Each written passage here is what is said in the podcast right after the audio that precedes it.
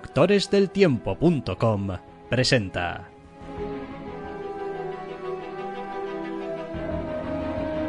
Zascandileando.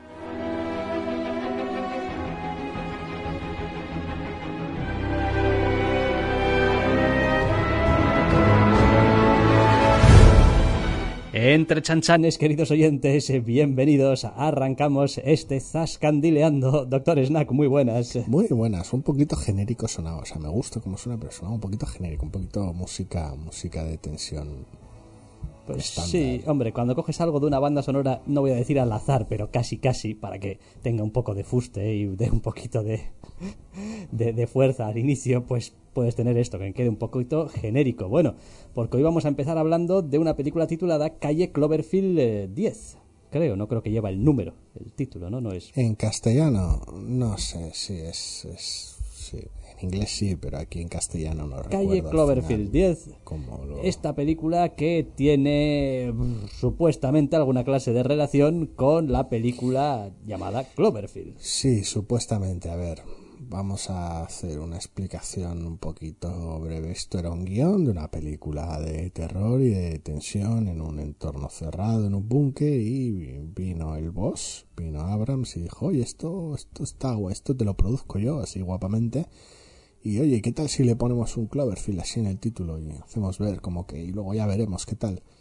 Y, y, y así un poquito nació, nació el proyecto de manera, de manera algo peculiar y en principio para mal, entre comillas. Bueno, a ver, eh, al final lo que nos interesa y lo que nos importa de todas maneras es el resultado final. Y el resultado final de la película es que se mantiene bien, excepto cuatro o cinco gilipolleces que no vienen a cuento. Sí, sí, pues que, pues que buen- buena parte de ese grueso de gilipolleces se concentra tal vez en su resolución final y buena parte de esas gilipolleces son culpa del título. Quiero decir, Sí. es que, es, es- es que ese es el problema, pero bueno, tampoco nos vamos a meter, como siempre, no nos vamos a meter en spoilers. No, aún así yo diría que en general mm, es una ocasión bastante desaprovechada, porque no hay nada de lo que tuviéramos más o menos conocimiento directo en la película, en Cloverfield, en la original, que tenga una traslación ni medianamente reconocible en esta otra.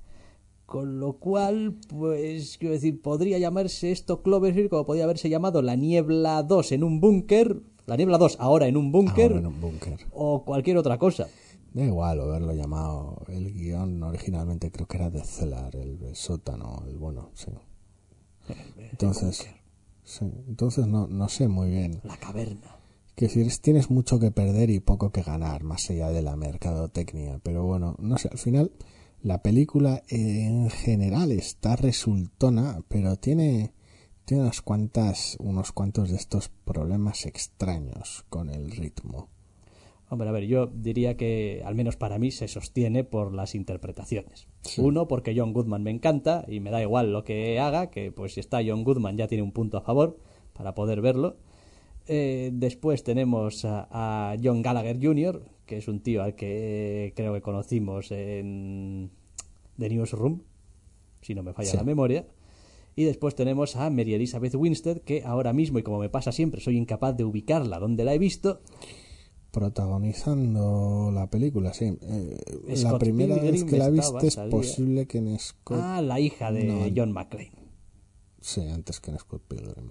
En eh, Life Free or Die Hard. Ella es algo.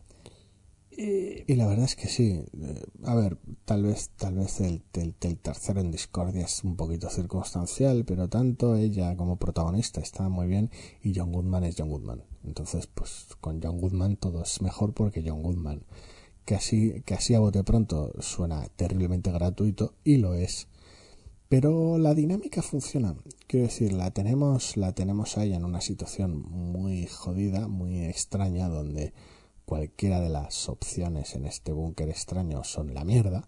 Es como da igual si es cierto lo que dice John Goodman o no, todo es mierda, toda resolución posible es jodida y, y no hace más que aumentar la claustrofobia. Y por otro lado tenemos a John Goodman, que cuando quiere ponerse cabrón y loco da mucho miedo por su propia interpretación y por su propia presencia. sí. Entonces, quiero decir, consigue, consigue este John Goodman, consigue convertirse en un superviocilista muy, muy loco y muy genial, con pequeñas pinceladas de color de su trasfondo que tienen esos momentos de, inquietud que no llegan a explicarse del todo en la trama de la película y que me parece perfecto. Es como, ¿y esto aquí qué pasó en su pasado? Y que no, no tampoco hace falta darle que te explique todas sus mierdas en un monólogo, ¿no? Está bien, es un personaje que funciona muy bien.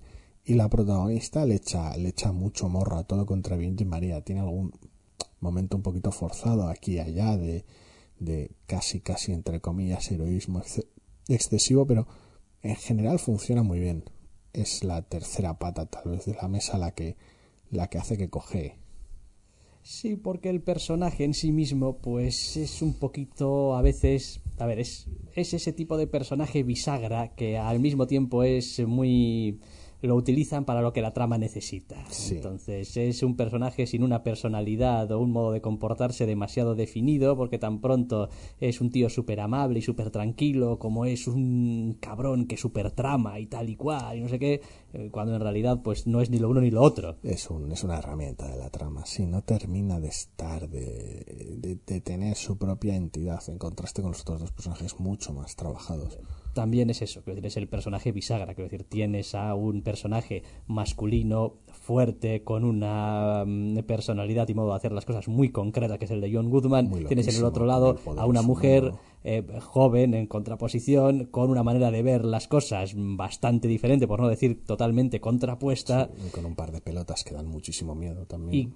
Claro, eh, si quieres que los dos personajes se convivan con una cierta normalidad o que se aguanten al menos, necesitas algo ahí en medio. Alguien en medio, sí, son dos, son dos, son dos personalidades muy fuertes, muy chocantes, entonces tienes al otro en medio haciendo de esponja un poco. Es raro, es raro, la situación es rara y no está tan bien llevada tal vez como se podría haber llevado, pero bueno, al margen, buena parte de la película consigue, consigue hacer llevadera la situación, consigue que el ritmo esté bien y que la película sea interesante, tal vez muestra demasiadas de sus cartas demasiado pronto en mm. algunos de los aspectos, quitándole, arrebatándole al, al, al, espectador buena parte del interés.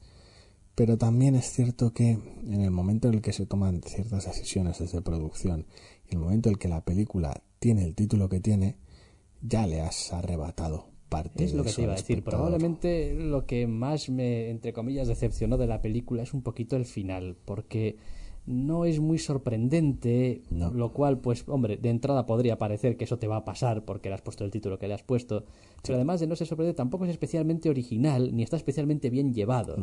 Es más bien uno de estos finales que parecen montados, pues, porque hay que, hay que pasar por este aro. Es un final, es un final, es un final horrible que lo tienes que montar porque la película se titula como se titula. Y de, y de hecho creo que lo alargan excesivamente y le dan demasiadas vueltas. Dura, dura demasiado cuando lo que la película parece pedir es un final más seco, un corte más, un corte más limpio.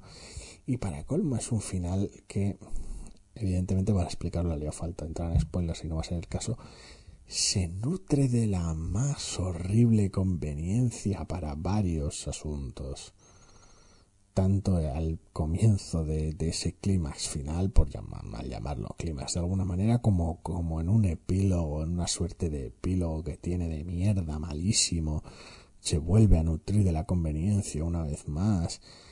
Es en general un final horrible, un final horrible que, que hace muy poquito, muy flaco favor a una película que tal vez no sea brillante por algunas propias decisiones que toma en su, primer tercio, pero sí que es una película sólida, joder, y que luego llegas a ese final y dices tú, oh no, todas las pesadillas que me hacía pensar el título se han hecho realidad. Hombre, estas películas, eh, si están bien interpretadas y el, lo que digamos lo que va desarrollándose no es un total disparate, normalmente consiguen seguir se consiguen más o menos mantener la atención porque al final, pues hombre, cualquier situación, por muy cotidiana que sea, se convierte en algo digno de ser admirado porque el espacio es extraordinario, es un espacio cerrado, claustrofóbico, donde no tienes más que lo que tienes y entonces el mero hecho de sentarse a cenar es un acontecimiento, digamos. Los roces, el potencial que tiene la rutina.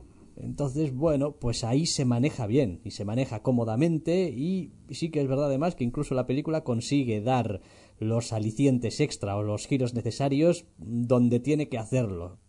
Casi siempre, al menos. Sí, a un momento que tiene cerca del principio no le tengo demasiado cariño, hay ciertos aspectos. El arranque es, me parece endeble, o sea, en el momento en el que ambos personajes se conocen y chocan, me parece que es un momento muy endeble, muy, muy mal construido en torno a montañas y montañas de información parcial. Pero sí, bueno. eso, eso, eso es verdad. Quiero decir, no creo que mate a nadie decir las cosas. Y la película se pasa la primera parte eh, Yo- simplemente hurtando información Yo- al espectador yo y a claro, la eso que- protagonista. Y eso, que, no abulto lo mismo que John Goodman, pero yo, yo sí con mi aspecto enorme y voluminoso y mi barba tengo un búnker de puto loco y en, y en ello, y en, en mi búnker de puto loco he metido a una chica, a una chica joven. En el momento en que se despierta le doy las explicaciones para que no piense que soy un puto loco. Sí, exactamente, sí, decir- porque vaya, lo primero que te viene a la cabeza, menos Es agradable, Este cabrón, este es de- cabrón enorme de la barba es un puto loco. Es como me va a hacer cosas de puto Sí, loco. Exactamente. No sé, tiene, tiene esos esos puntos incómodos la película en, en un par de ocasiones muy breves que, que desconciertan un poco, pero que son llevaderos por, una vez más, las interpretaciones de los personajes. Pero es que, es que luego el final. Porque además te- al principio, porque es verdad que al principio de la película incluso hay ciertas cosas que como te falta el contexto, les puedes ver entre comillas algo de cierta lógica, pero después viendo cómo es el espacio y la entre comillas eh, que es un espacio cerrado por necesidad y cerrado mm, porque está cerrado adrede, es como, bueno, aquí hay ciertas cosas de, de negación, de posibilidad de moverse que no tienen mucho No sentido, es decir, no, no, no tienes a dónde ir, o sea, Hay momentos que no tienen ni pies ni cabeza al principio, pero bueno, luego lo, es que es el tipo de cosas a evitar en este en este tipo de películas porque aunque uno no se quiera poner tiquismiquis con según qué asuntos, hay cosas que, que te corren el riesgo de sacar al espectador de la película y es, es son cosas que es difícil remontar. Pero bueno, pese a esos escollos, la película la mayor parte del tiempo avanza bien, lo dicho, salvo esos 10 minutos finales que son horriblemente deprimentes. Quiero decir, para lo que la película supone es como... sí, porque además no pega demasiado cargado. tampoco con el resto del tono de la película, ni no sé, a ver, hay, hay maneras, hay maneras eh, sutiles a lo largo de una película de dar a entender cosas sin decirlas, eh, que bueno, después pueden dar lugar pues a eso, a que tengas una ruptura y tal, y que el espectador no lo sienta como un pegote. Ala, venga, y ahora el pegote. Mm, Pues aquí Igual- queda como un pegote. Igual si le pegas un machetazo a los dos minutos de que arranque la escena final, te queda un final más o menos resultón. Sí, sí. Habría que verlo, habría que hacer ciertas labores de montaje creativo, pero Pues probablemente sí. ¿eh? a ver, a veces, a veces lo único que se puede hacer para salvar al paciente es amputar, o sea, eso está claro. Joder, macho. Y si tienes que amputarle un final de mierda, se lo amputas. Venga, total, amputar. Mejor, amputar. mejor terminar con un golpe seco, mejor terminar en, en falso a veces en ocasiones, o, o terminar así bruscamente con diciendo, coño, no me esperaba que terminase ya y, y ahora qué. Y ahora que, te jodes. Que de- dedicarle 10 minutos más a cargarte la película. Sí, la verdad. Honestamente. Mm, Votemos en contra de cargarnos las películas. Por favor.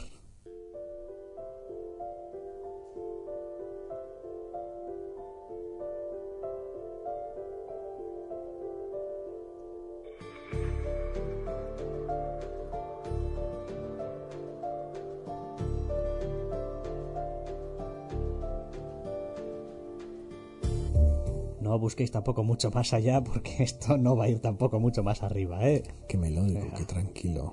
¡Ay, qué tranquilo! Y eso que el título es La verdad duele. Sí, cierta, cierta, cierta indiferencia musical a veces. Y no está muy lejos de alguna de las pegas de la película. Es una película que me gustó bastante, pero es tan olvidable la pobre. Tiene esa cualidad eh, que a veces se dice sobre las películas, que a mí no me gusta utilizarla para definir estas películas porque no creo que las definen bien, pero me dicen, no, es una película sobria. Y digo, Eso es una película sobria, es otra cosa. exactamente. Es como, esto no es una película sobria, esta, esta es una película, a la que del a la que hay algunos elementos que le quedan demasiado justitos. Y eso que detrás, bueno, a ver, esto de la verdad duele viene de un... Lo voy a decir ya, lo voy a decir solo una vez y no lo voy a volver a repetir porque me repito más que la joca vez que pasa este tipo de cosas. El problema de la No, película no lo digas, no lo digas, tío. Ahora, ahora que lo has, que, que lo has mencionado, pasar, sé lo que vas a decir. Va a pasar. El problema de la película es que está basada en hechos reales. Entonces, dichos hechos reales te limitan mucho la historia. Y no han sido lo bastante hábiles como para construir una película mejor Por en un, torno a esos hechos. por un momento al principio de la película pensé que sí. Pensé que realmente el personaje estaba reconstruido. Es decir, que era una, una versión más o menos cinematográfica Muy de cómo era la persona. ¿no? Estamos hablando de este doctor Sí. eh, que, que se encargaba de hacer autopsias y tal y cual, de origen Patólogo nigeriano, creo forense, recordar, sí. un patólogo forense, que pues un buen día pues, se encuentra con un cerebro descacharrao que es de un exjugador de fútbol americano y empieza a cavilar acerca de la posibilidad de que, hombre, igual un montón de golpes en la cabeza todos los días, a todas horas, porque el hombre es nigeriano y como que no tiene mucha conciencia de ese deporte y tal, pues, pues igual es lo que acaba dejando el cerebro hecho puré como una pasa. Sí, el tío es genial. Eh, Will Smith lleva muy bien el personaje porque el tío es tan brillante como peculiar en muchos aspectos. Es un perseguidor incansable de un sueño americano y de sentirse americano sin intentando comportarse muy americanamente en muchos aspectos y de manera totalmente disparatada en otros, lo cual genera una dicotomía interesante en un personaje que, pese a que podría en ocasiones rozar demasiado la, la caricatura, no lo hace. Es un personaje bastante simpático y, para mi gusto, una de las cosas que más, que más gracia me hicieron de la película, cómo llevar un personaje tan peculiar sin caer en una caricatura. Pero después, a la hora de desarrollar toda la historia de este hombre contra el mundo, porque al final esta es la típica historia de no, un doctor intenta demostrar que tal y cual, pero la malvada liga de El fútbol. mundo no te deja revelar tal, la verdad. Eso es y tal. Eh, ay, es un poquito. tropieza, tropieza un poquito. Bueno, pues, pues eh, la sensación que deja en general es una sensación jodida de decir esto es grave, esto es importante, además no hay, no, no está el favor de la distancia de oh, esto pasó en el siglo, a mediados del siglo XX, en décadas pasadas de... No, la película comienza en el 2002, sorprendiéndonos a nosotros, creemos que era un asunto que hacía algo más de tiempo, no, tampoco tal vez mucho más, pero sí algo más de tiempo, y para cuando termina la película tal vez estaremos hablando de 2011 o 2010 o algo parecido. Entonces, es un asunto terriblemente incómodo, terriblemente cerca, pero pese a esa cercanía, no consigue hacer que, que cobre cierta, a ver, importante es, pero que, que cobre algo de peso en la propia trama. Es, es una pena. Tal vez es por la distancia. Vivimos lejos de Estados Unidos, se trata, todo gira en torno a la, a la omnipresencia de un deporte que aquí básicamente no se practica. Entonces, tal vez eso, eso, eso dificulta, pero la, una de las cosas, uno de los asuntos de peso importantes de la película es precisamente esa omnipresencia del fútbol americano, esa, esa, esa categoría de, de deporte nacional que en, otros, en otras películas al respecto se ha conseguido trasladar de mejor manera y eso que no era tampoco parte del asunto, yo que sé, un domingo cualquiera mismamente, y aquí no termina Es de que cobrar te estoy ese peso. oyendo hablar y la idea que me está viniendo a la cabeza es a esta película le falta pasión. Le es una película chicha. muy aséptica, es una película muy de contarte las cosas, pero quiero decir, quiero decir, esta película cada vez que te habla del fútbol americano y ves algo de fútbol americano tendría que ser, pues eso, tendría que ser glamour, algo bellísimo, algo tal. Eh, Está siempre como con un filtro metido siempre Hay- en medio. Hay momentos, todos los momentos que intenta mostrar jugadas de la hostia de fútbol americano, tanto la hostia espectaculares en unos momentos como la hostia violentas en otros, son, son, son escenas reales para el asunto, pero las muestra con muchísima distancia, como una recopilación muy, lo dicho, aséptica. Los momentos en los cuales hay que conectar con el protagonista y con su vida es difícil porque es un personaje bastante raro y los momentos más cercanos tal vez no consiguen enfatizarlos bien porque se pasa por mucho tiempo de su vida en muy poquito espacio de película. Entonces, todo es bastante apresurado. Y lo más importante, el- todo el asunto de esa el tener que luchar contra el pueblo americano, aunque no sean tus enemigos, ni mucho menos porque te has metido con el fútbol americano, esa situación no la traslada bien en absoluto. Quiero decir, hace no mucho hablamos de Spotlight y de cómo el, el, conflicto de este grupo de periodistas con, con, la iglesia de Boston conseguía pintar una, una parte de Boston que en otras películas tal vez no se ve y podíamos ver la reacción de distintos tipos de familia, distintos tipos de gente nativa de Boston o inmigrantes de cómo reaccionaban ante el asunto, la presencia de la iglesia en los barrios, depende en qué barrios, zonas, en el sistema educativo, en las fiestas de la alta sociedad, y veíamos la integración, la importancia de la iglesia y del peso. Aquí hay alguna pincelada de la omnipresencia del fútbol americano, pero es, es muy colateral, está muy de pasada y no se le aplica la, el peso necesario. Sí, porque al final una de las ideas principales que intenta trasladar la película, y no lo hace además de manera sutil, porque forma parte de, de, la razón por la que este doctor lo está haciendo, es que hay gente que muere por esto. Sí, sí. Eh, que no quiere dañar, quiere ayudar. Es... Eh, es un tema lo suficientemente importante y emotivo eh, como para que la película se moleste un poco en que el espectador sienta algo, pues no sé, cada vez que uno de estos pobres hombres que había mm, jugado hace 20 años, pues no sé, le da un algo, o pierde su cordura, o se muere, o aparece muerto. Sí, de hecho la película arranca precisamente dedicándole mucho tiempo a, uno de esos hombres y a su relación con su entorno. Y es trágico. Y, y, pero y dices tú, coño, me gustó mucho como comenzó la película, muchísimo además. Empieza mostrando el, la situación, luego pasa a mostrarte al protagonista y dices tú, vale, es un tío raro, pero es un tío genial, bien, consigues verlo en su salsa, lo meten además en un juicio, consiguen combinar muy bien todas las escenas, pero pasados esos primeros 15 minutos, la película pierde fuelle de una manera increíble. Sí, también porque y en parte te voy a dar la razón, pues la realidad es tozuda y ocurre como ocurre. Y es verdad que aquí gran parte de la investigación, por decirlo de alguna manera, pues ocurría siempre con los muertos. Es decir, hasta que alguien no moría no había nada que hacer. Y cuando tienes a alguien muerto, tampoco, quiero decir, tampoco puedes hacer gran cosa. Le haces una autopsia, mejor o peor, con las particularidades que quieras, con las dificultades que te dé la gana. Pero al final lo que estás haciendo es mm, mirar por un microscopio y sacar unas conclusiones. El problema es que al final la película se podría haber casi estructurado, evidentemente salvando muchísimo las distancias, pero se podría haber casi estructurado como quien estructura Steve Jobs es una película construida en torno a tres momentos y en torno a los tres momentos construyes tres momentos del personaje y todo su entorno, en torno a pues eso, los diálogos característicos del chiflado de Sorkin. En este caso concreto, la película se nutre principalmente de esos tres momentos, que son el descubrimiento, los propios de la película, casi de, la estructura, el descubrimiento de, de, este síndrome, de esta, de esta herida el, el, conflicto para ver si sale adelante algún tipo de medida al respecto o no y la resolución final que bueno termina en frío es una cosa muy actual es una cosa prolongada en el tiempo y el resto de la película es paso del tiempo a veces a golpe de elipsis a veces de momentos personales tampoco muy bien traídos pero, pero el resto es, es entre comillas paja histórica entre comillas.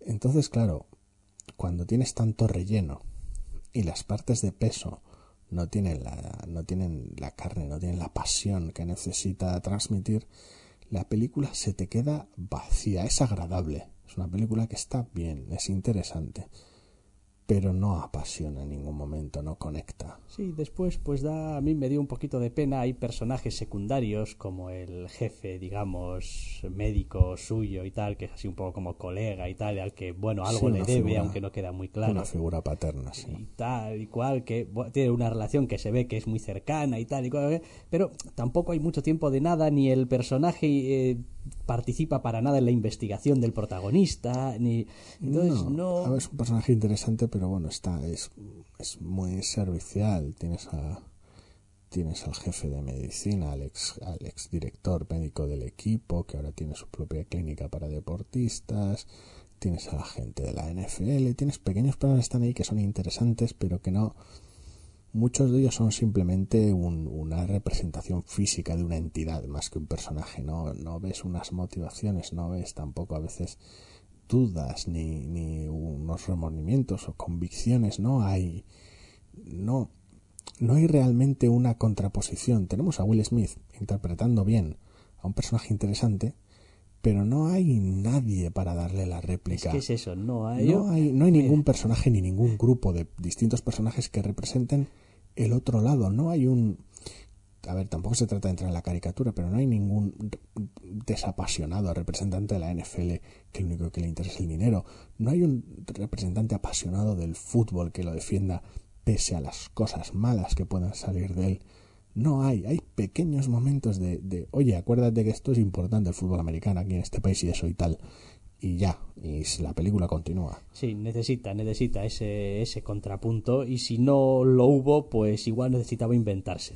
No lo hay, es, es, un, es un ruido de fondo. El, protagonista está haciendo cosas y en ocasiones es un ruido de fondo la NFL y sus intereses económicos, otras veces es algún fan apasionado, otras veces es la turba en general que se mete con él porque se creen que va en contra de él, pero es... Igual es el fondo. Es porque me lo crucé no hace demasiado, estaban echando en la tele y tal y cual. No es una película tampoco por la que tenga un especial cariño, pero eh, aquí la mm, tradujeron como acción civil, a civil action, demanda civil debería haber sido, con John Travolta, que es un abogado y tal, que lleva sobre unos vertidos y tal y cual, unas familias y no sé qué, y Robert Duvall que había sido su figura, digamos, mentora y tal y cual, está en ese caso del otro lado del banquillo como defensor de una de las empresas a las que demandan. Seguramente la tendré vista, pero hará tanto que no. Y obviamente lo mejor de la película es cuando los dos tienen sus reuniones, se enzarzan, discuten y tal y cual, no sé qué, y uno, y uno ve. Que Robert Duval. Ya, claro, ve a Robert Duval y dices bueno, uno Robert Duval, me quito la boina, o sea, eres el puto amo, es,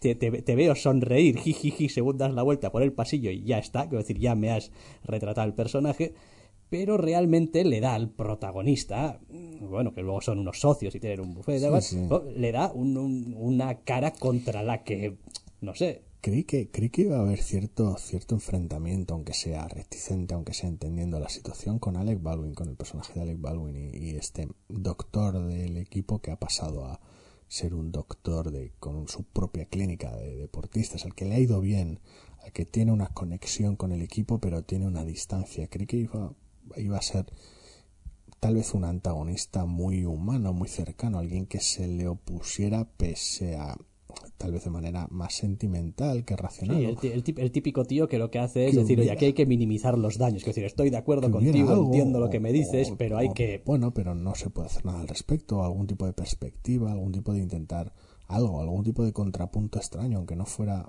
que hubiera algo de grises, pero se convierte en una cámara de eco. Y es muy triste, no sé. Sí, la verdad es que es una pena. Es una pena porque podría haber estado realmente bien y lo que tú dices, pasa a ser una de estas películas que dentro de un año dirás, oh, la verdad duele. Ah, ah y, exactamente ¿qué, ¿qué, pasaba? Pues es que me acuerdo de, dos escenas, la del inicio del juicio con el protagonista y que había un tío muy jodido de la cabeza y tal por los golpes que había recibido. La película está bien, pero es, es tan es tan desapasionada en muchos de sus aspectos que la impresión que deja no dura.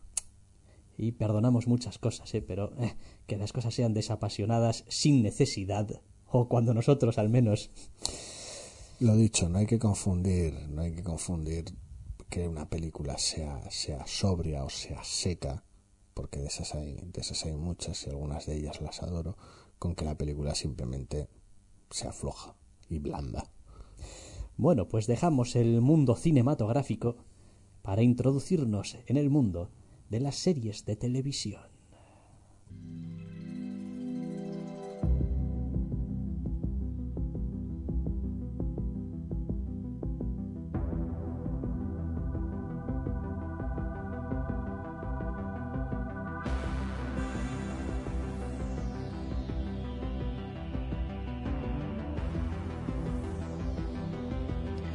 Pues esto que estamos escuchando ni más ni menos es el opening de la serie de Netflix eh, Stranger Things.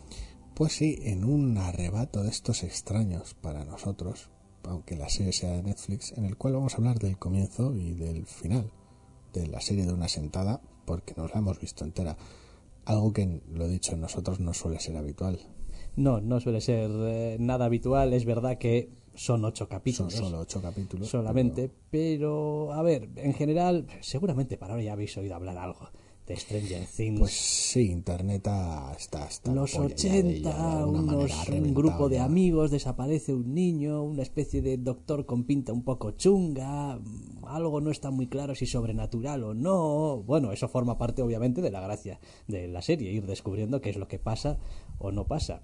Pero sí, básicamente es lo que es, es una historia de aventuras más o menos fantástico ciencia ficción. Sí y, la duda general buena parte de la línea de, la duda general que teníamos nosotros antes de verla cuando vimos los, los avances y tal el primer capítulo incluso y, y, la duda en general que puede tener mucha gente con la serie es buena parte la línea divisoria que puede haber en la serie y es si se sustenta más allá del homenaje más allá del guiño pues yo creo que aquí esta respuesta depende muchísimo de cada uno. Mm, lo digo porque hay mucha gente que tiene mucha facilidad para reconocer enseguida las referencias y le acaban incomodando a partir de un punto, ya es como se le van acumulando y cada nueva referencia que va viendo parece que le está estropeando la, la, experiencia. Le puede dar esa sensación de artificio, sí. O hay otra gente, pues yo me incluyo un poquito aquí, al que normalmente. Es más opaca ese tipo de guiños. Me importa 33. Bueno, aunque los reconozca, quiero decir, les dedico tres segundos. Ah, jiji, mira, un póster de. Sí, Evil, Dead. de Evil Dead, vale. Ya está, quiero decir, ya, ya sé, o sea, memoria de pez, ya, ya está. Estaba ahí, lo he visto. No es importante. Me ha hecho gracia, no, no es lo que, no es lo que, no es lo que me están contando. Quiero decir, está ahí, pero no es la historia que me están contando. Entonces, es verdad que tiene un montón de guiños. Sí, hombre, más allá del, más allá del atrezo, de los decorados, evidentemente, desde la propia música de cabecera que hemos puesto fugazmente hasta el diseño de los propios, del, del, del propio title, toda la estructura de, bueno, la estructura no tanto, buena parte de la naturaleza de la historia con este, con este grupo de preadolescentes intentando resolver un misterio y recorriendo el pueblo en bici, quiero decir, tiene muchos elementos muy propios de, de, una los chavales con las bicicletas y que esa mierda. Sí de una nostalgia de una nostalgia casi ficticia por decirlo de una no, no tanto de una de una nostalgia por una época porque los 80 del 83 tal y como lo pinta esta serie es tan irreal como cualquier otro otra obra que se le parezca. Es más bien no es un recuerdo a, nuestros, nuestro 1983, evidentemente porque pues, esto es España, ni tampoco es un recuerdo al 1983 americano, es un recuerdo a... Es como una especie de pastiche las películas de, cierta época. de cómo, cómo el, medio cinematográfico, audiovisual, etcétera, ha ido retratando. Sí, pero uno de los aspectos interesantes que tiene es hasta qué punto amplía horizontes e incorpora cosas por la estructura serial que tiene de ocho capítulos, que decir, no es un capítulo de 40 minutos de más allá del límite ni nada parecido, que sería tal vez lo más habitual dada la fórmula, ni tampoco es una película de Steven Spielberg de dos horas.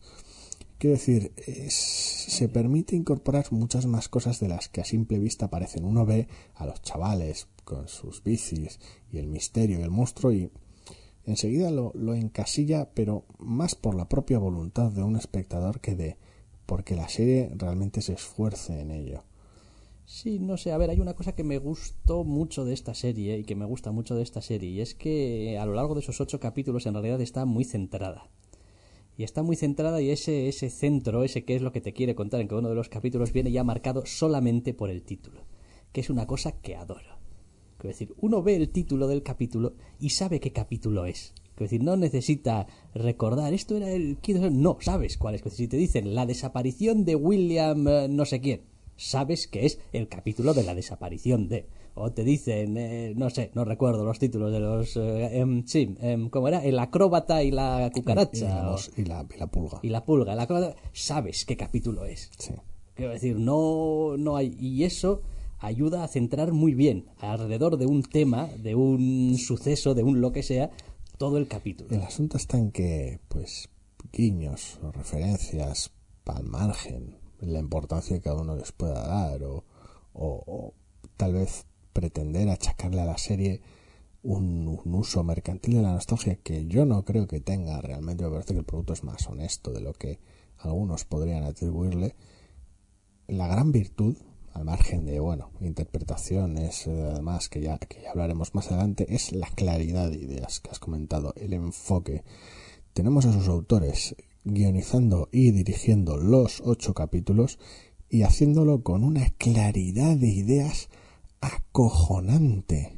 Hombre, ahí igual te has columpiado un poco. Dirigiendo todos los capítulos tampoco. no, no dirigen los ocho. Todos, todos, Creía todos, que sí. No, te lo voy a mirar por si acaso, ¿eh? pero a mí me suena haber visto otros nombres en el guion y en la dirección. ¿eh? En, la, en la dirección estoy casi seguro que los dirigen todos. En el guion no estoy... No sé dónde lo puedo mirar, si te digo la verdad. Pero... IMDB.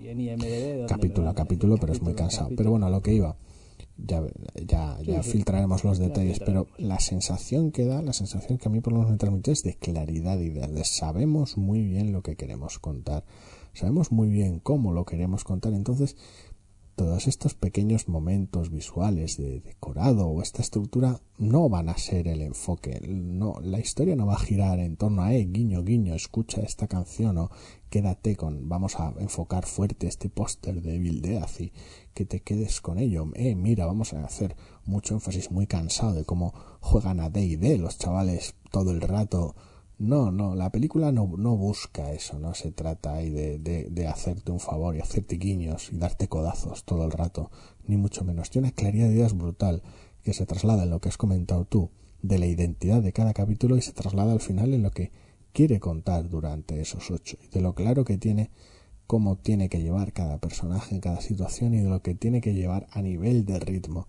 Y eso hace que cada capítulo sea una maravilla, la serie en su total esté redondísima y es algo que se nota muchísimo cuando se estaba acercando el final de cada capítulo de alguna manera el espectador nosotros lo notábamos se veía él van a cortar ahora y son unos cabrones porque Hombre, es el momento sí, sí, perfecto claro, para porque- cortar y acto seguido voy a enchufar el otro porque es fuck yeah Netflix esa sensación de, de, de decir sí está perfecto está muy bien medido y en general esa sensación es la que me queda Tiene otra cosa también eh, que está muy bien pensada.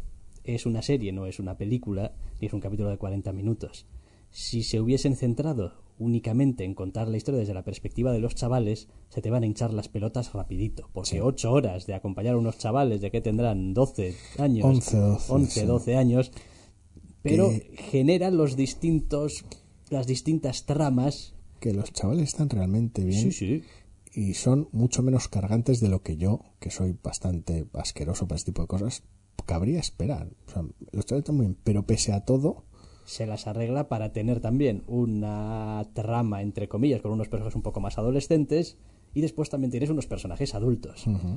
Y huye también un poquito, hombre, no del todo, porque al final las historias asignan papeles, ¿no? A los personajes, pero este no es un rollo de no, los niños son los buenos y todos los demás son los malos, porque los niños son la inocencia y la pureza y todos los demás, hombre, pues no. O sea, No. decir, hay, hay, hay buenos y hay malos un poco en todas partes. lo que le permite, una de las cosas buenas de tener esos tres, tres núcleos, de- por decirlo de alguna manera, es que se permite tocar todos los palos. Si, quiere momentos de, de aventura muy, muy juvenil, muy ingenua en ocasiones, puede hacerlo con los chavales sin problema ninguno. Cuando quiere montar sus, sus dramitas adolescentes, tiene a los personajes necesarios para ellos, con personajes atrapados en momentos muy de transición, muy incómodos, muy de, muy de búsqueda identitaria en algunos de los casos de los personajes. Y cuando quiere ya meterse, tal vez a veces en ocasiones en, en, el- en momentos de más misterio, más investigación o más Sí, terror. o incluso algunos otros eh, temas un poco más propios pues de gente que ya ha vivido un poco, quiero decir, eh, la, la, la, la pena, eh, la pérdida, el, no sé, eh, los remordimientos, etcétera, etcétera. Bueno, pues tienes también unos Tienes a los personajes adultos. adultos que pueden vehicular todos esos temas que pues están bien también. Y lo bueno no es solo eso, sino que consigue hacer los malabares de manera adecuada entre los tres aspectos, dándote lo suficiente cada uno de ellos como para que no acaparen y te aburras y consiguiendo que, que los personajes que, que, cumplen todos esos todos esos frentes resulten resulten creíbles resulten cercanos. Después hace otra cosa también eh, muy bien y es que va haciendo avanzar las tramas a la velocidad necesaria para que el puzzle cuando necesita juntarlo las piezas estén ahí y se junten de manera natural es decir eh, entre comillas eh, las historias y lo que van viviendo y viendo cada, digamos, grupo, entre comillas. Sí, avanzan en paralelo de manera creíble, eso no es, forzada. Eso es, eso es. Y si llegado el caso se llegan a entrecruzar, pues bueno, hay un cierto sentido ahí.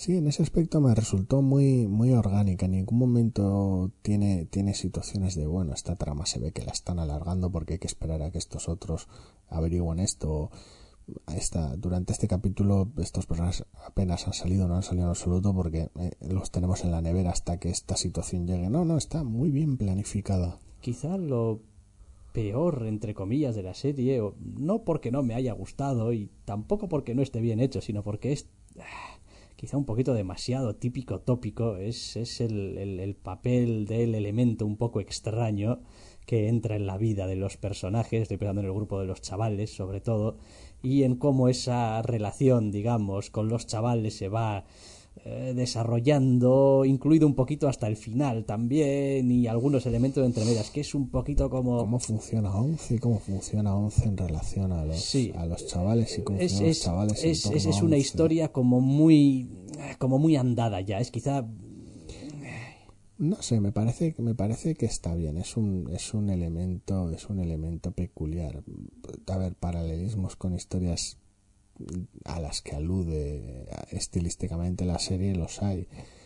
Pero me parece que es interesante, me parece que es interesante, pues un personaje de la misma edad que los chavales, es un personaje femenino, es un personaje brutal en muchos aspectos y con sus, con sus matices y sus cosas. Está bien que en algunos momentos más hogareños o tal vez hacia el final de la serie es más torna más predecible pero me parece que en general está bien está lleno de está es, un personaje que está lleno de potencial y que se utiliza en general las relaciones están bien el conflicto entre los chavales está bien llevado eh, las situaciones en el instituto y demás funcionan bien yo creo que le dan más vueltas de, la que, de las que esperaba. Yo cuando vi la introducción del personaje y cómo estaba, yo, vale, bien, esto ya sé por dónde va. Y luego me encontré sorprendido en más de una ocasión, con lo cual yo creo que está bastante bien llevado. después pues temáticamente argumentalmente pues eh, no inventa ninguna rueda es decir eh, es, es- es- es en, en parte también eh, ¿cómo decirlo? Alguno de los elementos menos sorprendentes y originales. No La te vas a encontrar en esta, en esta serie algo que digas tú, jo, menuda sorpresa, qué idea más loca, qué cosa totalmente salida de madre. No, no. a ver, no le pega tampoco. Es decir, porque la serie está hecha como está hecha. Ponerse muy original. No, no, pero es interesante porque buenas partes de los momentos que tiene y de los cuando veíamos ciertas cosas y hacíamos ciertas tampoco voy a decir bromas pero bueno ciertas referencias ciertos que esto me recuerda a inmediatamente él me recuerda a- no era algo de mediados de los 80 entonces eso es parte de lo interesante cómo la serie se veía incorporar otras referencias algunas más antiguas otras más modernas y no limitarse no, no constreñirse solo a, a recrear esa, esa época totalmente ficcionalizada. Entonces, pero sí, la trama no es súper original, ¿no? Por cierto, está claro. nos voy a sacar de dudas ¿Sí? respecto a la escritura de los capítulos. En principio, aunque siempre hay y más gente, Sí, están sí, los dos el eh, hermanos de Duffer y- Brothers, pero el capítulo 3 y el capítulo 4 El 3 y el 4. los eh, dirige Son Levy. Vale, vale, vale. Yo vale. a mí me Creí- sonaba haber creí visto que habían dirigido los. 8. Vale, vale, vale. Tal que, bueno, tampoco quiero decir, son Sí, dos capítulos en 8 y tal, y son, pues eso, el tercero y el cuarto ahí un poco en medio, entre Entre comillas. comillas. Sí, no, no, pero bueno, la verdad es que da una sensación muy sólida, muy, muy de conjunto, muy homogénea, vaya. De ahí, de ahí que creyera que lo habían dirigido todos ellos. Sí, no, y sobre todo fluye fluye muy bien. Es que, es que lo bueno de la serie es que es, te deja con ganas de ver el siguiente capítulo constantemente, se ven, se ven fácil y todos los capítulos tienen algún elemento interesante, algún añadido de información, alguna cosa que hace avanzar la trama, no, no se atasca tampoco. Sí, porque además está bien interpretado, quiero decir, los chavales consiguen transmitir, pues eso, chavalería, por resumirlo de alguna manera, sin resultar cansinos, pesados, molestos, incómodos. No, no, no, todo, todo lo malo de un, de un, de un personaje preadolescente no en general no lo tienes y sí que tienes muchas de esas virtudes, mucho de ese sentimiento ingenuo de la aventura. Y está muy bien. Los adolescentes y sus conflictos están bien llevados. Tal vez son el aspecto que menos metraje tiene. Mm, sí, pero también porque tiene el desarrollo un poco más prototípico, un poco más. Pero funciona, pero funciona bien. Hay personajes que sorprenden y no se atienen a su, a su arquetipo y en ese aspecto es bastante interesante. Y los dos protagonistas principales adultos están brutales. Quiero decir, quiero decir, Winona Ryder consigue estar fatal de la cabeza y no resultar caricaturesca, lo cual es un, es un desafío brutal dado los, los momentos extremos que protagoniza el personaje a lo largo de la serie. Y nuestro policía de ciudad con bagaje y pasado misterioso que ahora es el sheriff de un pueblo donde nunca pasa nada salido de un relato de Stephen King. David Harbour se llama el actor. Sí, es genial, está muy bien, es un personaje que al principio genera un, una óptica, un, un, arquetipo en su presentación, en su primera escena. Es que, es que su, muy específico que en buena parte lleva a engaño, pero que si lleva a engaño porque el espectador se fía solo de esa primera impresión, no, no, no, no piensas que haya un fondo. Sí. A ver, espera, a ver si recuerdo qué es lo que dije. vamos, quiero decir, el asunto es, no es tampoco ningún spoiler, que el tío los lunes, al parecer, tiene la costumbre de llegar a trabajar pues más bien tarde, porque es, lunes y tal, me estás contando. Y donuts y comisaría. Ese tipo de realidad actual, aquí no pasa nunca nada. Entonces ese rollo de decir, bueno, eh, después, cuando pasan las cosas, pues se ve que el tío es más o menos eh, diligente en el asunto. Entonces, el asunto es, bueno, puede que el tío sea un vago, pero no es un incompetente. Es decir, es un poco el, el, mensaje inicial con el que me quedé yo. Y conforme va pasando la serie, te vas dando cuenta de que no es un incompetente. tendrá sus limitaciones, tendrá sus maneras de hacer, pero... Luego la serie va avanzando, se van viendo sus atributos de personalidad empiezas a entender por qué, el porqué de ciertas rutinas y, el porqué de ciertas cosas. Además, lo hace sin tampoco explicar ni cansar demasiado. Y en general está muy bien construida. La serie tiene su, su, aspecto redondo, tiene este tipo de atributos de uh, epílogo misterioso, vamos a hacer más y tal. Y bueno, pero, pero es una serie muy redonda. Es una temporada cerrada, básicamente. Y quiero reivindicar desde aquí la figura de el gran ausente de la serie, a pesar de que está en boca de todo el mundo toda la serie, que es el personaje de Mike Wheeler, eh, digo, perdón, de, de este. Will. de Will, eh, de Will Byers, creo que es. Sí. De Will Byers, que el pobre hombre, pues que el primer capítulo se llama La desaparición de, Will Byers. Sí, spoiler ninguno, básicamente. Eh, pero es, obviamente, el que mueve toda la trama bueno, es un MacGuffin. Sí, eh, y está ahí. De persona, pero dura muy poquito en, eh, la serie, presencialmente, pero, pero te dejan claro que, que Will es el puto amo. Will es el tío que da la vida por el equipo. La presentación de, del grupo de chavales y la presentación del propio Will es, es soberbia. Es, es Vale que, vale que es cualquiera que haya montado unas partidacas de rol y se haya entusiasmado en torno a la mesa, en torno a nada físico, nada visible, va a conectar con la, con la escena. Con, pero más allá del, más allá del guiño, la escena está terriblemente bien construida porque nos cuenta mucho de los cuatro personajes a través de la relación que tienen entre ellos. Y eso es, eso es bellísimo. Sin, sin explicarte una mierda de nada. Y eso es genial sí, muy, muy eh, La verdad es que hemos acabado muy contentos con Stranger Things y la vimos, eh, pues bueno, no vamos a decir maratoneándola, pero a una cierta velocidad. Y casi siempre. Para casi, casi siempre de dos en dos los capítulos. Y vaya, porque, porque sí, porque estaba pidiendo el cuerpo, ya dame más, dame más primero, porque se va poniendo cada vez más interesante y después porque vas viendo que, que aquí, aquí esto está, esto está ya, o sea, pronto van a tener que dar aquí con la clave, con el asunto, ya. Está, está bien hecho, sí, esa sensación de algún comentario que hicimos en algún momento de, pues creo que aunque la jodan con el final, esto va a estar muy bien. Y resulta que al final no la joden. A ver, habrá quien esté más o menos contento con, con la resolución, pero es nos quitamos de alguna manera esos miedos de ay, la van a joder con el final y va a dejar mal sabor de boca. Que es ese miedo que suele pasar a veces porque somos así de idiotas cuando estás disfrutando mucho de algo, pero bueno. Sí, después tiene pues pequeños detalles graciosos. Quiero decir, la pareja de ayudantes de policía que Madre parecen mía, la vaya suerte dos. de Carl y. Lenny metidos en policía. Sí, joder, Hernández y Fernández, O colega. sea, pues, pues son, o sea, cada vez que abren la boca sube el pan. Qué O sea, y son las pequeñas cosas sobre las que, bueno, pues vas construyendo otras cosas y algunas ciertas rutinas Ese, y ese profesor de física. ese profesor de de física la y tal, porque joder, y tal, a los chavales hay que... Los secundarios están, están muy bien. Están muy bien. Y muchos se crecen. Para la poca presencia que tienen, muchos se crecen más allá del arquetipo y están muy bien. Sí, señor.